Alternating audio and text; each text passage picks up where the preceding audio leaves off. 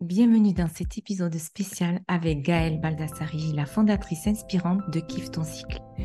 Gaëlle guide les femmes vers une meilleure connexion avec leur corps et leur cycle.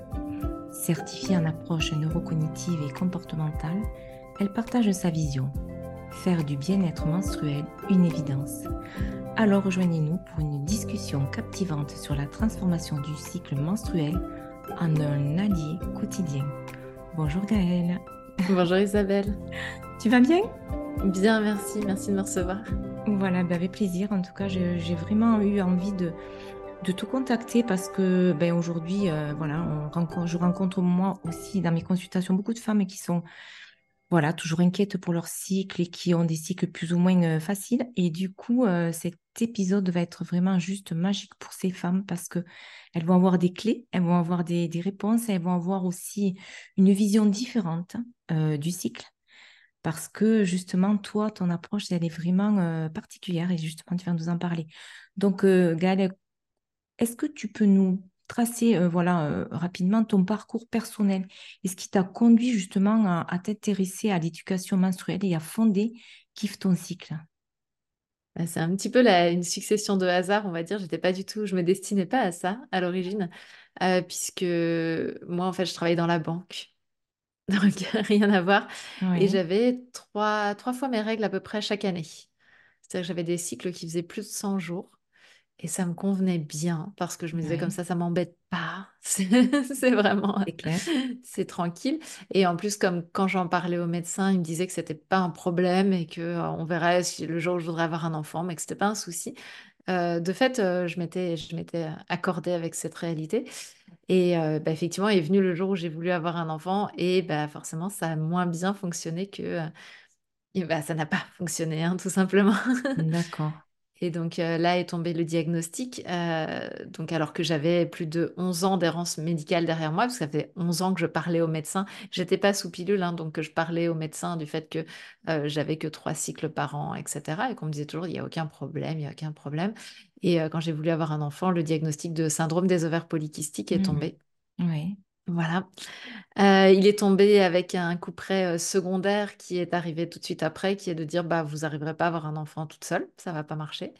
Donc euh, vous partez directement en procréation médicalement assistée.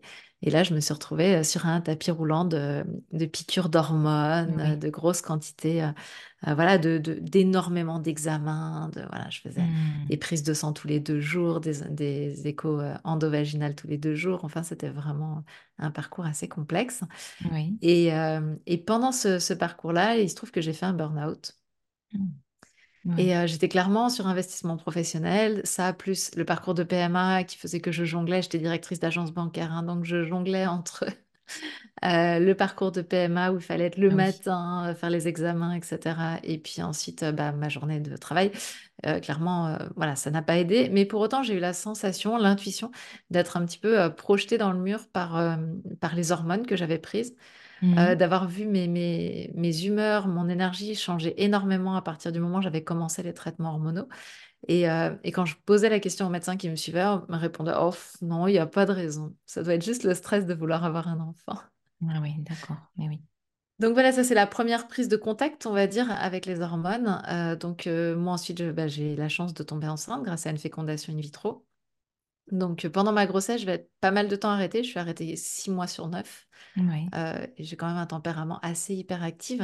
Donc en fait, pendant ces temps d'arrêt, ben, je vais commencer à m'en renseigner. Je veux comprendre concrètement qu'est-ce que font ces hormones et qu'est-ce qui s'est passé pour mmh. moi. Et, et en fait, c'est là que je vais vraiment prendre conscience euh, bah, de la connexion avec le cycle menstruel, qu'est-ce qui se passe, qu'est-ce que, comment les hormones impactent sur nous, Comment on a aussi très très très peu d'études, parce qu'en fait là je vais commencer à me mettre en quête des études, et finalement il y a très peu d'études et elles disent aussi euh, tout et leur contraire euh, sur euh, ce que font les hormones sur nous, donc c'est assez dingue, il n'y a pas de consensus, mmh. de consensus scientifique à ce niveau-là. Il y a des écrits, mais des écrits qui parlent de féminin sacré, qui parlent de spiritualité, qui parlent d'archétypes, qui me parlent un petit peu et qui pour autant je me reconnais pas dedans.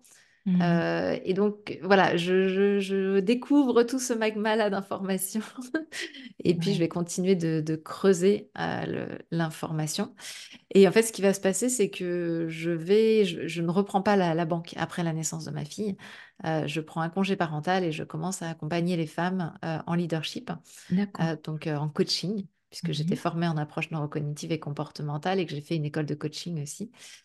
Et donc, euh, je ne reprends pas euh, la banque. Et euh, dans mon cabinet, dans le, secret de mon cabinet, j'ai régulièrement des femmes qui me disent, mais c'est pas possible, tout allait bien. Et puis hop, patatras, il y a tout qui s'effondre. Je me remets à hurler sur tout le monde. Il y a tout qui se casse la figure. J'ai plus confiance en moi. Et moi, bah, finalement, avec les connaissances que j'avais apprises vraiment pour moi-même, je commence à leur dire, mais vous en êtes où? Tu en es où de ton cycle, en fait? Mmh Et là, à chaque fois, il y a une lumière qui s'allume un peu dans les yeux des femmes. Ah oui, maintenant que tu le dis. Voilà. Et, en fait, je vais, je vais conscientiser que le cycle menstruel est peut-être le dernier plafond de verre non repéré. C'est-à-dire qu'on a bien repéré le patriarcat, on a bien repéré les problématiques euh, de difficulté à s'affirmer, à se mettre en lumière, les peurs qui sont liées à nos, à nos mémoires, etc. Tout ça est assez repéré. Je dis pas que c'est réglé, attention, mais c'est repéré. Et il y a pas mal de personnes compétentes qui sont capables d'accompagner aujourd'hui euh, les femmes sur ce sujet-là.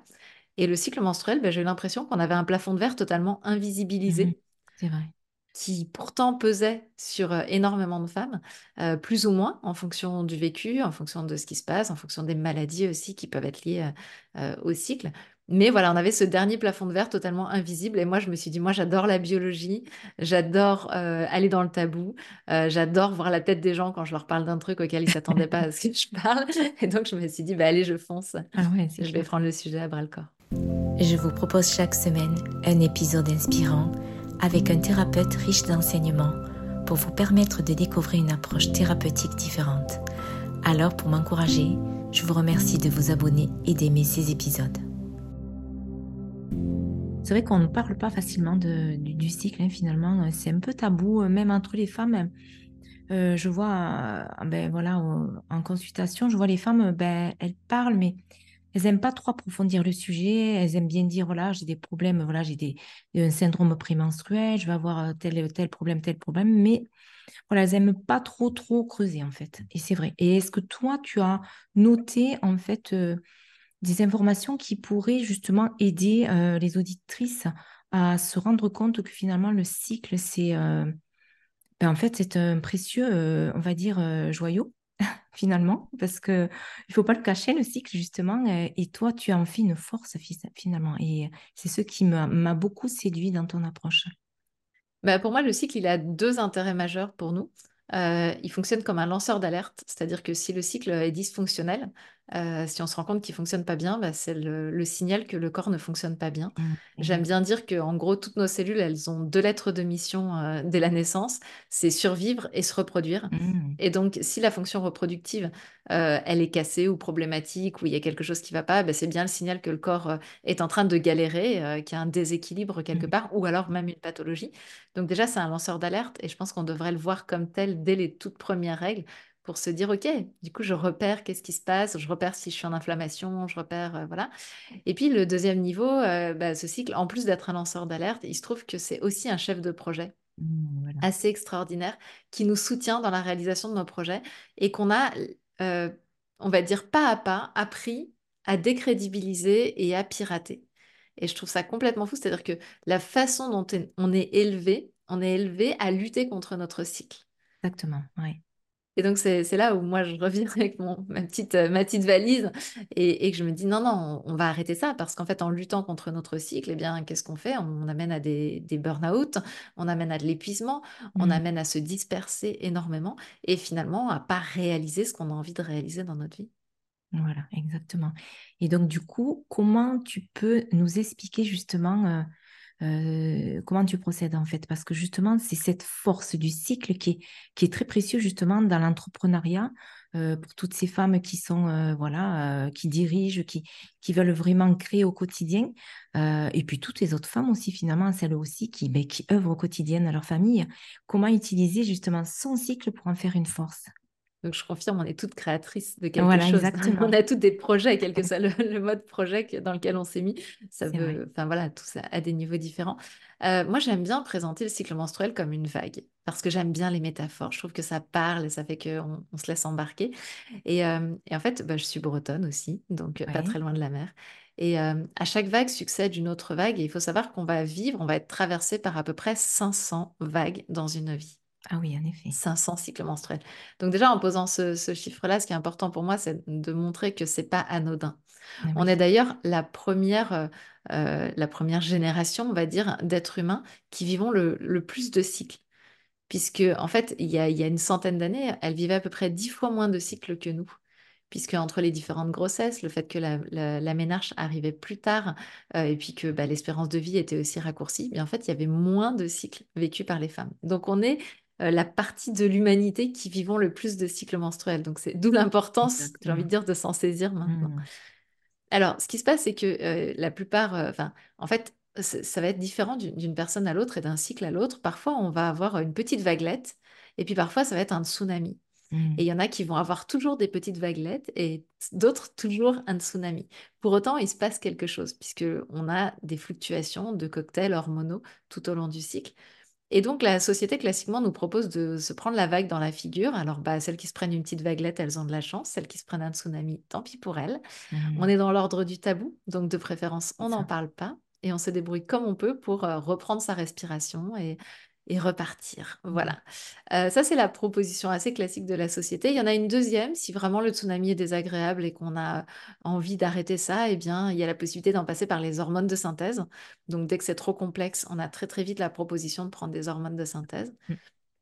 Et puis, il y a la troisième proposition, celle que moi, je viens de faire euh, dans Kiff ton cycle, euh, ben, c'est d'apprendre à surfer cette énergie, ces, fluctuations, ces vagues qui nous traversent, parce que finalement, euh, le cycle menstruel fonctionne exactement comme une session de surf. Et donc, quand on apprend à le surfer, eh bien, euh, c'est, je, ne sais plus, je crois que c'est John Kabat-Zinn qui disait on n'arrête pas les vagues, on, on, apprend à les surfer. C'est vraiment ça. C'est-à-dire qu'on n'est plus en train de lutter contre, et au contraire, on est en train d'utiliser cette énergie pour faire une super session de surf. Donc c'est ça ma proposition et peut-être qu'on peut aller explorer comment le cycle menstruel fonctionne comme une session de surf finalement. Exactement. Pour pouvoir voir comment on peut en faire un allié. Alors quand on commence le cycle menstruel, tout est calme, tout est posé, apaisé puisque toutes les hormones sexuelles sont au plus bas. C'est la période des règles. Et donc c'est la période dans le surf où on va être posé sur notre planche. Tranquille. Je peux faire le point sur ce qui s'est passé sur la session précédente, sur mon cycle précédent. Je peux me ressourcer et puis, mmh je peux commencer à faire les plans pour ce qui va se passer dans la session prochaine. Est-ce que je vais aller surfer un peu plus à droite, un petit peu plus à gauche? Est-ce que je reste au même endroit? Est-ce que je change ma position? Est-ce que je change de planche? Enfin voilà, je me pose toutes les questions, mais je suis tranquille, je ne suis pas dans l'action. Et puis ensuite, je sens l'énergie qui remonte. Et quand je me retourne derrière, je vois une petite vague qui est en train de bomber derrière. Et celle-là, j'ai envie de l'attraper parce que je sens que ça y est, j'ai l'énergie. Et donc, je me mets en mouvement. Et ça, c'est la prise d'élan. La prise d'élan, c'est la remontée d'énergie après les règles. C'est le moment où les œstrogènes vont commencer petit à petit à augmenter dans notre corps. Les œstrogènes, ils fonctionnent un petit peu comme la pédale d'accélérateur du corps. Et donc, dans cette période de prise d'élan, on va se retrouver à pouvoir faire plein de choses euh, on, prend les to-do list, elles vont à toute vitesse, hop, hop, hop, on les coche, on fait plein de trucs. Euh, on a l'impression d'avoir plein de bras. Ça. et, on a la sensation de pouvoir, euh, comme ça, abattre des montagnes de choses. Et puis ensuite, à un moment, on se rend compte que, ah, j'ai un peu moins envie d'être dans l'action et j'ai plus mmh. envie d'être dans l'interaction. J'ai plus envie de nourrir les relations. Et qu'est-ce qui se passe dans ma session de surf? Ben, En fait, c'est le moment où la vague me porte. J'ai plus besoin de ramer. Et donc, je vais pouvoir me mettre debout sur ma planche debout sur ma planche, je vais pouvoir rayonner. Je me relève, je peux voir les copines qui sont en train de surfer un peu plus loin, leur faire coucou, leur dire on se retrouve au resto tout à l'heure, etc. On va nourrir les relations et mmh. rayonner quelque part. Et puis ensuite, eh bien, on va descendre dans le tube de la vague. Ça, c'est une fois que l'ovulation est passée, on rentre dans la période prémenstruelle. Dans le tube de la vague, qu'est-ce qui se passe? On avait les oestrogènes qui sont de nouveau présents, la pédale d'accélérateur du corps mais on a aussi la progestérone. La progestérone, c'est l'hormone progestation. C'est l'hormone qui prépare le corps à une grossesse potentielle. Elle fonctionne un petit peu comme la pédale de frein du mmh. corps. Et donc là, on va se retrouver avec, en, alternance, parfois ensemble, parfois séparément, euh, le corps qui appuie sur la pédale de frein, la pédale d'accélérateur, la pédale de frein, la pédale d'accélérateur. Et donc, on peut avoir l'impression d'être un petit peu chahuté Et en surf, en fait, on est dans le tube de la vague. Pourquoi dans le tube de la vague? Parce que le soleil arrive beaucoup moins bien que quand on était tout à l'heure debout sur notre planche. On est en dessous, comme dans un espèce de tunnel, et on voit le dessous des choses. Dans le tube de la vague, personne ne me voit et je m'en moque du regard des autres, puisque je suis finalement pas visible au monde, en tout cas dans ma façon de voir le mmh. monde. Et donc là, ce qui me préoccupe, c'est est-ce que je suis bien avec moi-même? Est-ce que ça se passe bien pour moi? Est-ce que tout est bien dans ma vie? Et donc là, je vais repérer tout ce qui ne convient pas. Dans le tube de la vague, c'est un peu comme si on avait cette capacité à faire un audit de notre vie et à voir tout ce qui ne nous convient pas. Et puis ensuite, après cette période où ça chahute quand même un petit peu, on va se le dire, de nouveau tout s'apaise, de nouveau toutes les hormones redescendent et on va se poser sur notre planche. On va pouvoir de nouveau se ressourcer et faire les plans pour la prochaine session. Ah oui, en effet, c'est une, belle métaphore. c'est magnifique, hein, franchement, parce que là, on comprend mieux en fait les hauts et les bas finalement. Et ben, en tout cas, les, changements, effectivement. Et donc, ce qui est intéressant, c'est de voir que, ben, en fait, euh, faire les plans, se ressourcer, faire les plans, se mettre en action, ensuite communiquer, interagir sur ce qu'on vient de faire, euh, regarder ce qui ne va pas, faire un audit de ce qui ne va pas, mmh. pour de nouveau se ressourcer, refaire des plans. C'est un peu la gestion de projet idéale. Sauf que si on faisait ça pour tous nos projets, nos projets, ils, iraient tous toucher le ciel. C'est ça, et oui, c'est sûr. Et oui, sauf qu'en fait, dans notre société aujourd'hui, on nous a appris à désaimer certaines parties de ce cycle. Mmh. Et donc, on nous a appris, voire même à détester. Hein. Je dis désaimer, mais en réalité, enfin, moi, je mmh, faisais clairement partie des personnes qui détestaient certaines parties on nous a appris à penser qu'on n'était pas une bonne personne quand on est dans le tube de la vague et qu'on regarde ce qui ne va pas, qu'on a un œil critique sur les choses et qu'on a envie d'être en lien avec soi et pas envie de faire plaisir, envie d'être au service, etc. On, nous a appris que bah, on était une femme hystérique, une mégère, quelqu'un de désagréable dans ces moments-là. Et nous-mêmes, on, s'est mis à le croire aussi et à penser qu'on n'était pas forcément une bonne personne quand on avait ce regard critique sur les choses. On a appris aussi à se désaimer, voire à se détester quand on est posé sur notre planche, qu'on a moins envie d'agir, qu'on a plus envie de se ressourcer, de se recroqueviller peut-être dans sa grotte, moins envie d'être au contact aussi, pas forcément envie de sourire tout le temps quand on est dans ces périodes-là. Après tout, pourquoi je devrais sourire tout le temps? Mmh. Et donc, on a appris à désaimer ça et ça, ça nous a déstabilisés.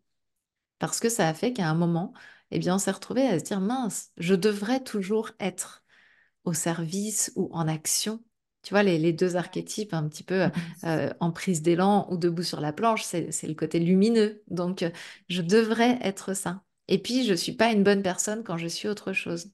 Et donc, je perds un peu confiance en moi, en ma capacité d'être quelqu'un de bien, d'être quelqu'un sur qui on peut compter, etc.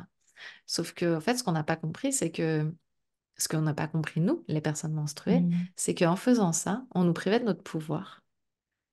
Parce que si on nous dit, tu n'es qu'une personne bien quand tu es en action ou quand tu es au service, eh ben on est d'accord qu'il n'y a aucun moment dans lequel on va pouvoir regarder est-ce que ma vie convient à ce que je souhaite? Et on n'a aucun moment aussi dans lequel on va pouvoir se ressourcer. Et donc, on est comme un petit rat, tout le temps dans sa roue, en train d'être souriant, un petit rat souriant, tu sais, avec son, rouge à lèvres. exactement. Voilà, et qui ne fait que euh, respecter les injonctions sociétales mais qui n'est absolument pas en lien avec lui. Donc c'est un rat au service de... Mmh, c'est ça, exactement. Et est-ce que tu penses aujourd'hui que les émotions ont un impact quand même sur le cycle Malgré tout, par exemple, on peut avoir une grosse contrariété, un choc émotionnel, un accident, une, la perte de quelqu'un. Est-ce que tu penses que ces émotions euh, puissantes ont un impact après sur le cycle? Bien sûr que les émotions, elles ont un impact sur le cycle menstruel parce qu'on sait que notamment la présence de cortisol dans le sang, euh, donc qui est l'hormone qui permet de gérer le stress, euh, la présence de cortisol dans le sang va euh, faire modifier le cycle. Bien sûr, on sait que par exemple, après une perte, un deuil, par exemple, on peut se retrouver en aménorrhée, c'est-à-dire mmh l'absence de cycle pendant parfois même plusieurs mois, voire une année, après un événement voilà, traumatisant, on va dire. Donc oui, bien sûr que les émotions peuvent avoir un impact sur notre cycle. En fait, c'est comme si le cycle était un peu toujours le reflet de comment va mon corps. Et, ça. Et donc, si quelque part ces émotions-là sont tellement fortes qu'elles ne permettent pas que le corps se sente en sécurité pour se reproduire, eh bien, en fait, on va avoir un blocage. Il y a, un exemple tout bête, mais enfin qui n'est pas bête, mais juste qui est assez connu et documenté. Euh, beaucoup de femmes qui se retrouvent en prison ou qui se retrouvent mmh. prisonnières d'une façon ou d'une autre, vont avoir le cycle qui va s'arrêter. Ah oui, incroyable. Tu vois, et en fait, c'est vraiment, c'est là où je parle d'un lanceur d'alerte. Puisqu'en fait, c'est ça. C'est-à-dire que les émotions, tout comme ce qui peut nous arriver dans, notre vie ou notre façon de nous alimenter, etc., vont finalement faire aussi l'état dans lequel je suis aujourd'hui. voilà, c'est vrai. Exactement. Et est-ce que tu peux nous partager quelques conseils pratiques pour que les femmes puissent se commencer à mieux se connecter avec leur cycle menstruel dès aujourd'hui? Eh bien, la première chose, c'est déjà de presque oublier ce que je viens de dire sur la métaphore du surf, dans le sens où ma première question, ça serait de dire, OK, et toi, t'es qui? Dans ce cycle menstruel-là c'est-à-dire que moi, je viens de faire une grande caricature là, parce que poser des mots, euh, poser des propositions, ça permet de se dire oui, non. Finalement, c'est ça qui est intéressant avec une proposition. C'est pas de la prendre telle qu'elle et se dire est-ce que je suis une bonne élève ou une mauvaise mmh, élève? C'est de se dire tiens, et moi? Maintenant qu'elle a dit ça, à quoi je ressemble? Est-ce que quand je suis dans la période de l'ovulation, je suis vraiment debout sur ma planche ou est-ce qu'au contraire, c'est une période où j'ai plutôt envie de, de cracher un peu sur les gens autour, etc. Mmh. Parce que tout ça est complètement OK. C'est-à-dire que si ce que moi, je viens de dire est faux, c'est moi qui ai tort. C'est surtout pas la personne qui le vit qui doit se dire oh là là je suis pas dans le bon truc ça va mmh. pas etc donc déjà on abandonne le syndrome de la bonne élève hein, vraiment parce que notre corps sait toujours exactement ce qu'il faut pour nous et on va se demander qui je suis moi dans ce cycle et donc la première chose à faire la première pierre à poser c'est de commencer à s'observer et dans l'idéal de noter parce que on est ainsi fait qu'on oublie et c'est ok, c'est parfait, c'est la résilience aussi. Mais c'est vrai que ces oublis font qu'on ne repère pas nécessairement les patterns. Les patterns, c'est les choses qui vont se reproduire systématiquement aux mêmes zones du cycle. Et c'est super intéressant, par exemple, quand on, vit avec des personnes dans une, dans une maison, eh bien, bien souvent, eux ont repéré des patterns que nous-mêmes, on n'a même pas. Mais ils ont très, très peur s'ils nous le disent, qu'ils se fassent souffler dessus. Donc, en fait, ils ne nous le disent pas. mais moi, je, discute régulièrement avec des conjoints notamment qui me disent Ah oui, mais moi, je, savais, je savais. Mais euh, si je lui avais dit, je me serais fait dévisser la tête avant qu'elle suive ton programme. Donc maintenant qu'elle l'a suivi, je peux en parler avec elle. Incroyable. Donc c'est intéressant déjà de s'observer soi, euh, de, de permettre euh, d'ouvrir la parole dans la famille. les, enfants, les conjoints, les conjointes peuvent amener des, des, conseils ou des regards qui peuvent être vraiment intéressants aussi là-dessus. Et puis, euh, de commencer par se dire, OK, c'est normal que ce soit fluctuant. Ce qui n'est pas normal, c'est que ce soit souffrant. Et ça, mmh. c'est vraiment important de poser la, différence entre les deux. C'est-à-dire que l'idéal de linéarité, c'est un idéal qui est complètement faux, qui n'existe nulle part dans la mmh. nature. Les hommes ne sont pas linéaires. Moi, je, je m'inscris en faux à chaque fois qu'on me dit que les hommes sont linéaires. C'est faux. Rien dans la nature n'est linéaire. Il n'y a qu'à voir le cycle de la vie, le mmh. cycle des saisons, le cycle de nos projets, le cycle de la semaine. on, est un millefeuille de cycles. Donc rien n'est linéaire, il est normal qu'on ait des fluctuations d'humeur et d'énergie. Donc déjà, pouvoir les accueillir comme quelque chose de normal. Euh, peut-être pour certaines, parce que moi ça a été mon cas, ne pas penser que euh, on est la seule à vivre ça. Moi, je regardais tous les autres en me disant mais c'est fou, ils ont l'air de traverser la vie avec une facilité, comme s'ils glissaient comme ça. Et moi, mmh. à l'intérieur, c'est la tempête. Et, et en fait, bah, petit à petit, en faisant des cercles de femmes notamment, je me suis rendu compte qu'en fait, la tempête, elle était chez tout le monde et que tout le monde s'est vertué à essayer de le masquer. Donc voilà, d'un point de vue pratico-pratique, c'est vraiment ça. Commencer par s'observer, mmh. reconnaître la normalité, pouvoir le parler dans un cercle restreint, euh, familial, dans lequel on se sent en sécurité, par exemple, et noter. Noter les choses, noter ce qu'on observe. Si par exemple on a régulièrement des migraines, noter si elles ont un lien avec notre cycle menstruel. Si on a, voilà, si on a des choses qui se représentent régulièrement à nous, eh bien les noter et voir dans quelle période de notre cycle ça se situe, de façon à pouvoir voir si c'est relié ou pas. Ah, exactement.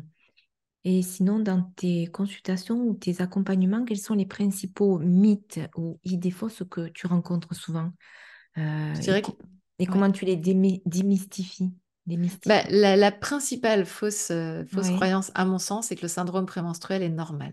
Ah oui. J'entends énormément de personnes qui disent oui, j'ai mon SPM. Bon, voilà, comme quelque chose de normal, comme, comme on dirait j'ai mes règles. Alors, avoir ces règles est normal, avoir un syndrome prémenstruel n'est pas normal.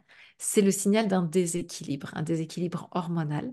Et donc, c'est vraiment important de se dire, non, non, c'est en fait, ok, bah, si je vis un syndrome prémenstruel, bah, ça veut dire que mon corps est en déséquilibre et ça veut dire qu'il me demande de le soutenir. Voilà, Donc voilà, je dirais que la première chose, c'est ça, le, plus classique. Et puis le deuxième, qui va avec un petit peu, hein, c'est de penser qu'il est normal de souffrir pendant les règles. Oui, c'est vrai. C'est pareil, c'est pas normal. C'est pas normal.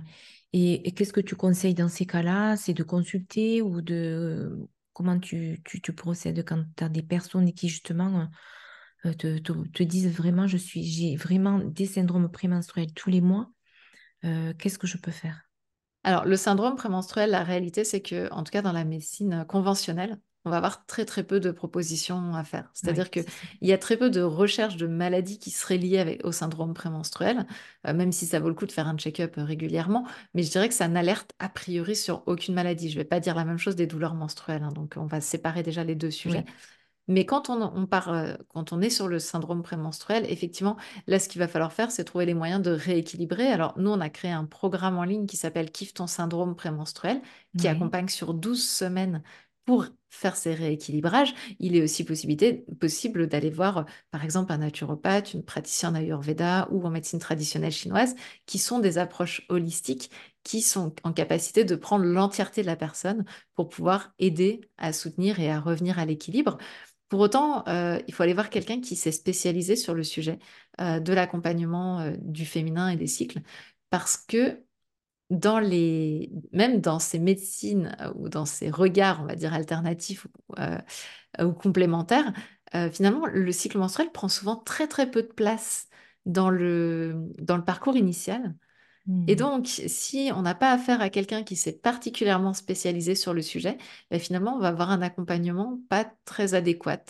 Et nous, on voit circuler énormément de propositions de, compléments alimentaires, etc., par exemple, en lien avec le syndrome prémenstruel, alors que notre regard aujourd'hui, à, nous, quand je dis nous, c'est Sophie Laure, qui est mon associée, Sophie Laure Rigaldo, qui est naturopathe et qui est mon associée et moi-même. Le regard qu'on a, c'est qu'effectivement, par exemple, l'apport de magnésium peut être quelque chose d'intéressant. Pour le reste, on va avant tout essayer de rééquilibrer le mode de vie plutôt que d'apporter des mmh. compléments alimentaires qui finalement sont en train de d'essayer de rajouter de l'eau dans une baignoire qui est en train de se vider par en dessous parce qu'il y a quelque chose qui la dérègle. Donc nous, l'idée, c'est plutôt d'aller chercher à la source euh, qu'est-ce qui fait mmh, mmh, qu'aujourd'hui c'est déstabilisé Et si un praticien ou une praticienne euh, accompagne ça, bah, génial. Et puis sinon, bah, vous venez sur notre programme et c'est en ligne. Donc, euh, voilà. Mais l'idée, ça va être d'aller creuser à la source plutôt que cet apport de compléments alimentaires dont on le voit énormément sur les groupes Facebook, par exemple, où les, les personnes se transmettent des astuces mmh, entre elles. mais prends ci, c'est parfait, prends ça, c'est parfait.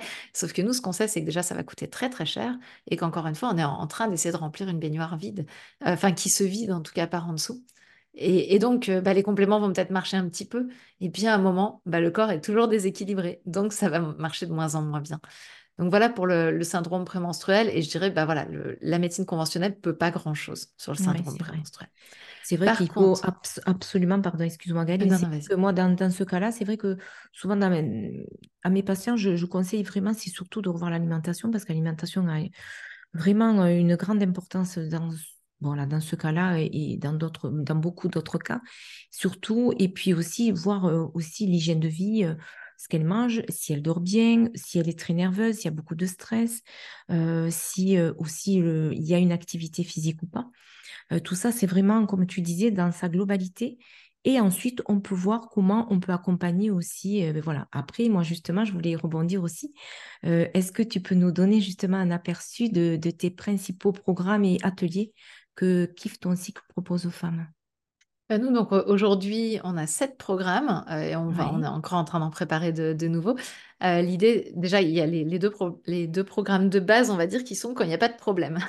D'accord. C'est pas forcément vers cela qu'on va se tourner, mais pour autant, pourtant, c'est dommage parce qu'ils sont un peu fondamentaux. Il y a le programme Kiffe ton cycle qui euh, reprend la métaphore du surf qu'on a vu tout à l'heure ensemble et qui vraiment apprend à faire de son cycle un allié euh, en allant voir bah, quand c'est plus compliqué, quand il se passe ceci, quand il se passe cela, comment je fais pour, pour que mon cycle soit réellement mon chef de projet dans ma vie.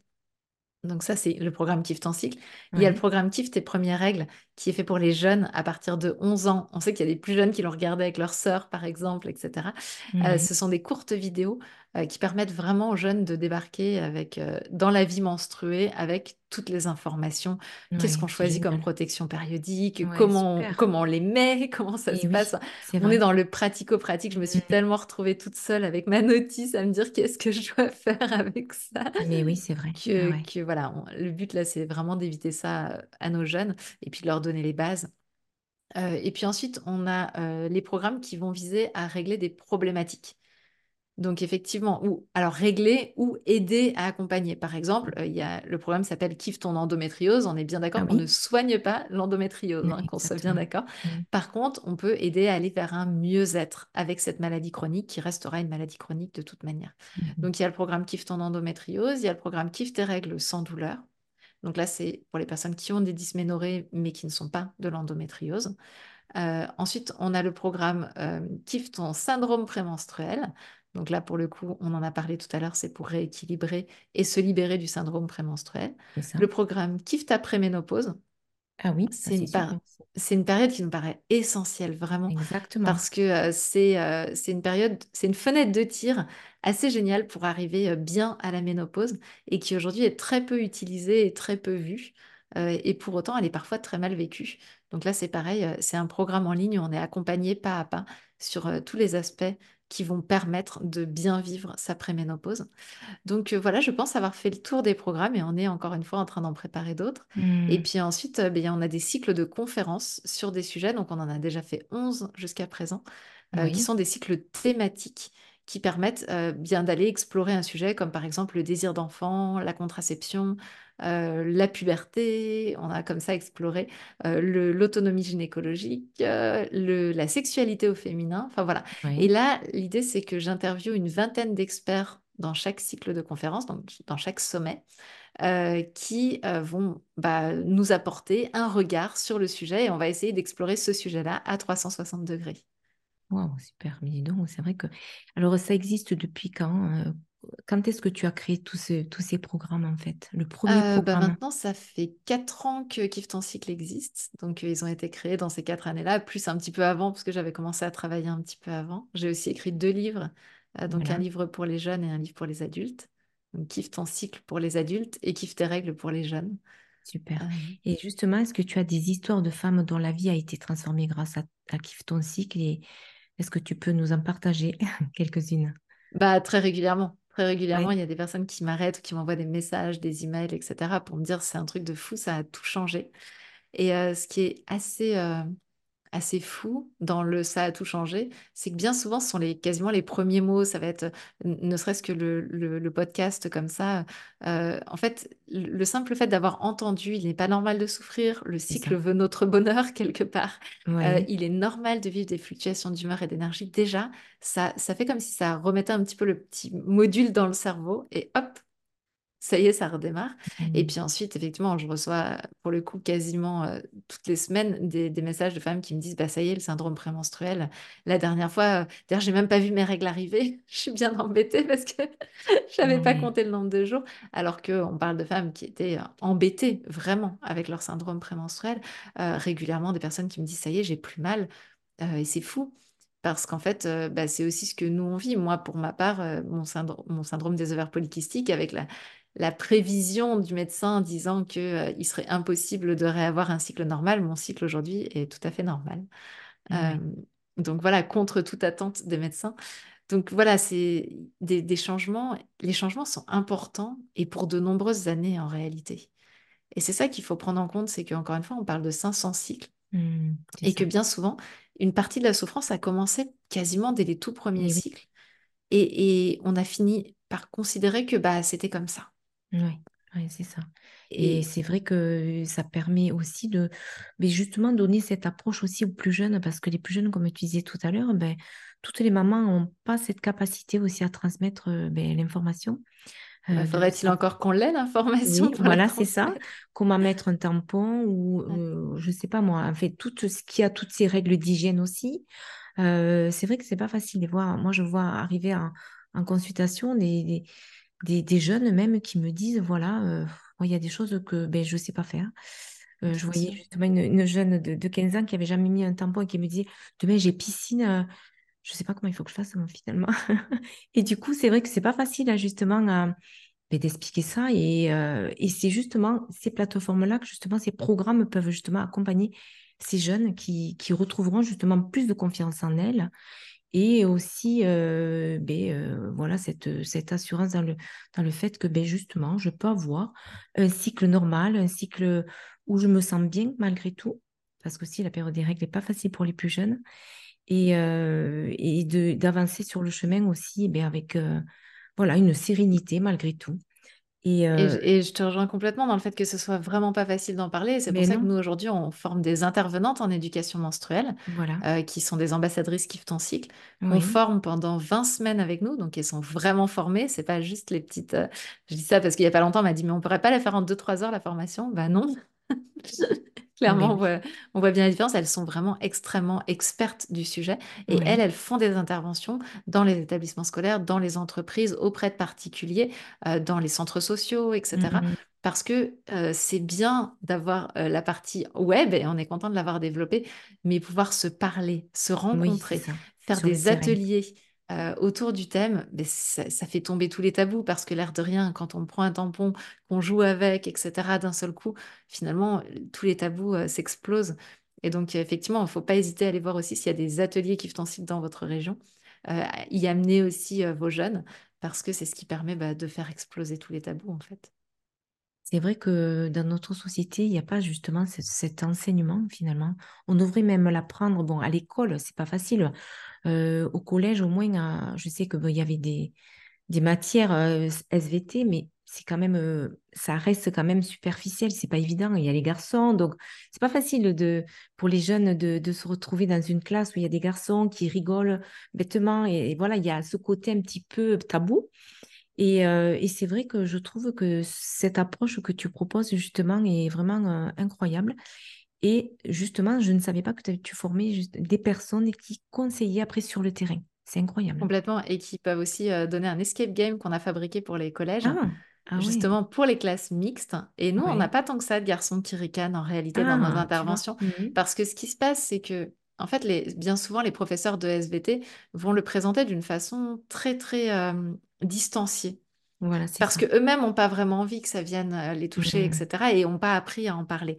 Et donc, bah, finalement, les, élèves, qu'est-ce qui se passe? Ils ressentent la gêne et ils sont eux-mêmes gênés, ils savent pas comment aborder le truc. Et c'est ça qui crée, en mmh. fait, que ça, ça ricane, etc. Moi, ce que je vois, c'est que euh, nous, dans nos interventions, bah, nous, les intervenantes, elles n'ont aucun problème à prononcer les mots. Il n'y a aucune gêne. Et donc, mmh. en fait, quand on regarde un jeune droit dans les yeux et qu'on lui dit tu veux, tu es en train de me parler d'une vulve, c'est ça, mais on peut poser le mot, il n'y a pas de problème.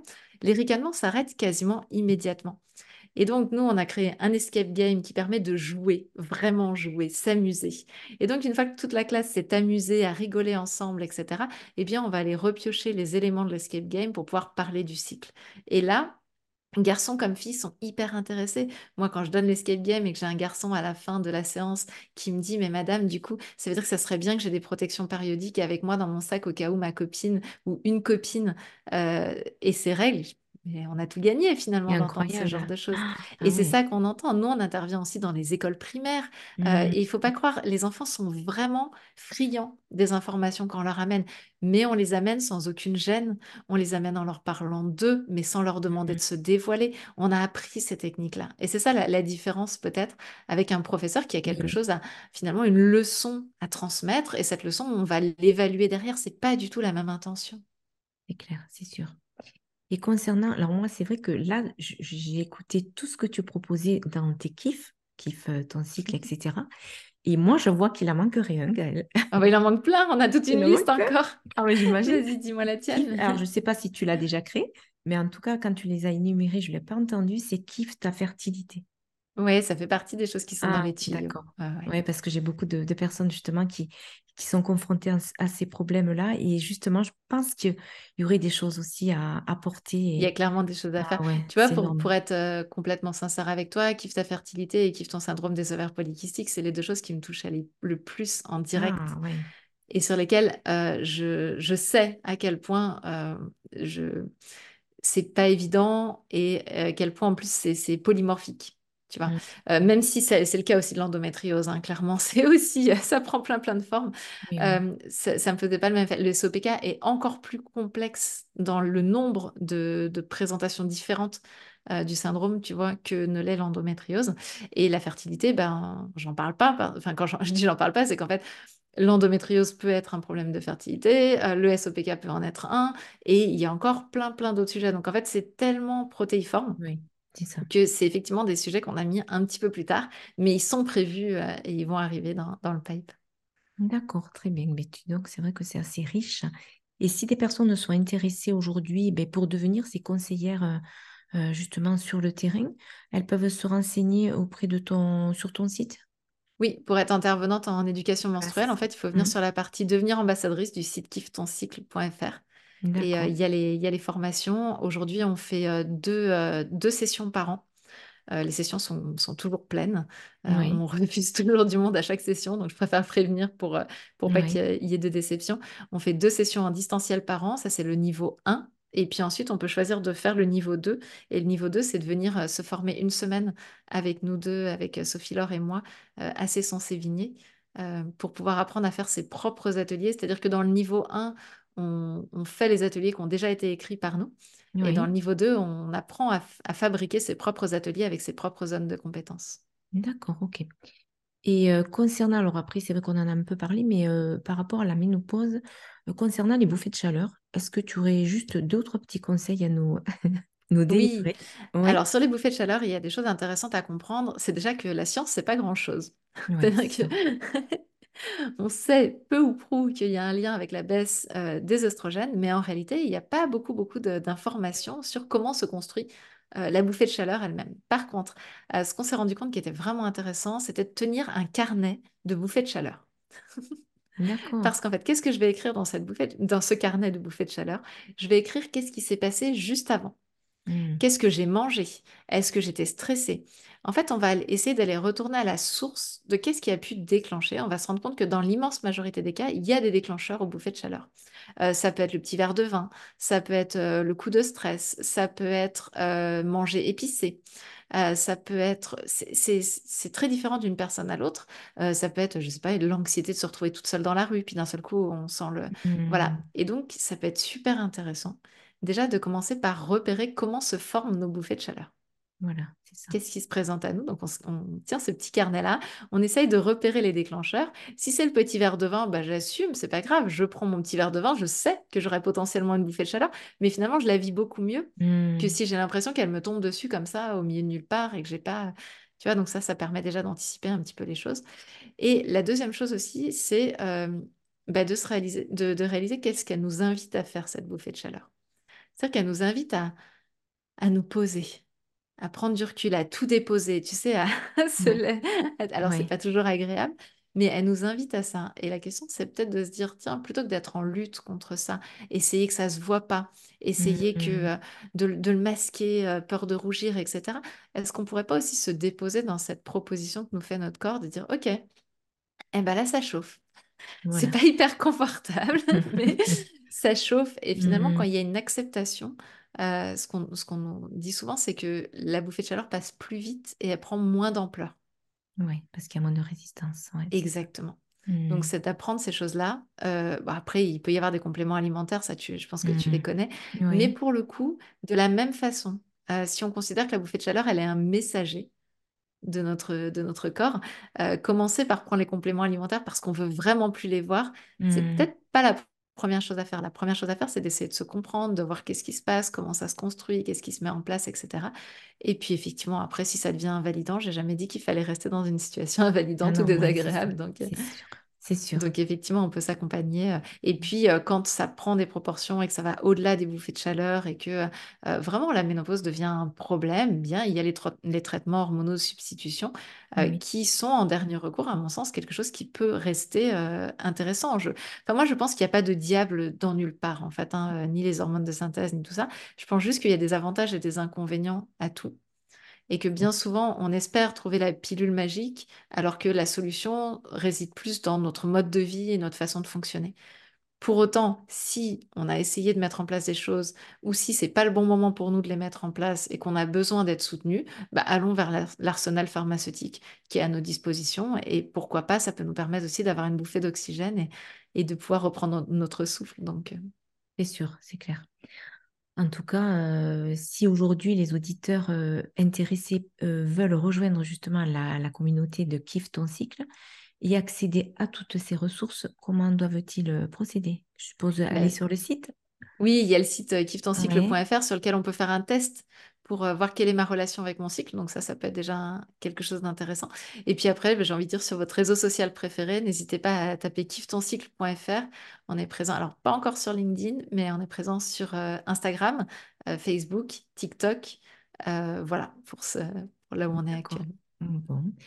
Est-ce que tu aurais, Gaëlle, un dernier conseil à nous transmettre à toutes ces femmes? Prenez soin de vous. Euh, les, signaux du corps, en fait, moi, je crois que la, plus grande chose que j'ai apprise, c'est que mon corps ne joue jamais contre, contre mon camp. J'étais souvent persuadée qu'il jouait contre mon camp, qu'il me laissait tomber, que c'était pas cool, etc. Et en fait, j'ai découvert que mon corps, il joue toujours dans mon camp. Il est toujours en train d'essayer de trouver des solutions pour mmh retrouver l'équilibre et il se bat pour ça. Et donc, le chérir pour ça, quand bien même, eh bien, il y a effectivement des maladies, des problématiques, des douleurs, etc. Se rendre compte déjà qu'on est dans la même équipe. Mmh. Et que dans cette équipe, il bah, va falloir qu'on aille vers des solutions. Et que si euh, la médecine conventionnelle ne nous a pas apporté des solutions qui nous conviennent, eh bien, il existe aujourd'hui des alternatives euh, qui sont complémentaires et qui vont permettre euh, d'aller vers le mieux-être. Et encore une fois, militons pour que le bien-être menstruel devienne la norme dans notre société, parce que c'est la base. On devrait, on ne devrait pas accepter de dire il est normal de souffrir de son cycle. C'est vrai, tu as fait tout à, tout à fait raison et c'est vrai que c'est un très beau discours que tu nous proposes là. En tout cas, c'est vrai que moi je dis souvent euh, le corps humain c'est une merveille. À l'instant même où on se trouve en ce moment, ben, il fonctionne sans qu'on s'en rende compte. Et euh, c'est juste magnifique. Et c'est vrai que on est tellement affairé à l'extérieur qu'on ne prend pas assez le temps de, justement de se recentrer intérieurement et se dire, voilà, là, je me sens tendue, là, je me sens en colère ou je, sens une douleur. Parce que souvent, je, demande aux personnes, alors aujourd'hui, comment vous sentez-vous? Quelle émotion vous ressentez? Alors là, vous me posez une question, je ne saurais même pas répondre. Mais parce que la personne, elle est tellement, euh, ben justement, euh, ben affairée à l'extérieur, à tout ce qui avec tout ce a à faire au quotidien, que si on donne pas au moins 10 minutes euh, par jour minimum, je me dis au moins c'est le minimum, vraiment se recentrer et voir sa météo intérieure, comment je me, sens, euh, qu'est-ce que j'ai envie de faire, qu'est-ce que j'ai pas envie, qu'est-ce qui aujourd'hui a été une résistance. Et c'est vraiment être à l'écoute, comme tu disais, être à son écoute et pouvoir après ah ben, justement mettre en œuvre des choses et peut-être des actions pour aller mieux ou vraiment trouver aussi des solutions auprès de professionnels. Mais euh, c'est vrai que le corps, comme tu disais, c'est, il est jamais contre nous, c'est vrai. Il est une force qui vit à chaque seconde et à nous justement de lui donner les bons ingrédients pour euh, qu'il puisse nous, nous offrir ses meilleurs fruits et justement vivre une vie plus sereine. En tout cas, on essaye tous. voilà. Complètement. Et puis pour cette petite méthode intérieure, bah, on peut utiliser la surfeuse avec les différentes positions de plan. Parce que parfois, ce qui nous manque, ce sont les mots. C'est-à-dire que quand on me dit comment je me sens, bah, parfois il me manque des mots. Et euh, mmh. étoffer notre vocabulaire, euh, avoir des images, euh, se dire est-ce que je suis en prise d'élan, posée sur ma planche, debout sur ma planche, dans le tube, par exemple, ben, ce sont des mots qui vont permettre d'affiner aussi ce ressenti-là. C'est vrai. Un très beau moment en tout cas. Merci beaucoup Gaëlle. Merci Isabelle. C'est un honneur d'avoir reçu Gaëlle Valdaceri de Kiffe ton cycle avec nous. Pour approfondir votre exploration du bien-être menstruel, suivez ses enseignements sur les réseaux sociaux et explorez son blog. Ensemble, faisons du cycle menstruel un allié sophistiqué dans la vie de chaque femme. Prenez soin de vous. À très bientôt. Je vous propose chaque semaine un épisode inspirant avec un thérapeute riche d'enseignements pour vous permettre de découvrir une approche thérapeutique différente. Alors, pour m'encourager, je vous remercie de vous abonner et d'aimer ces épisodes.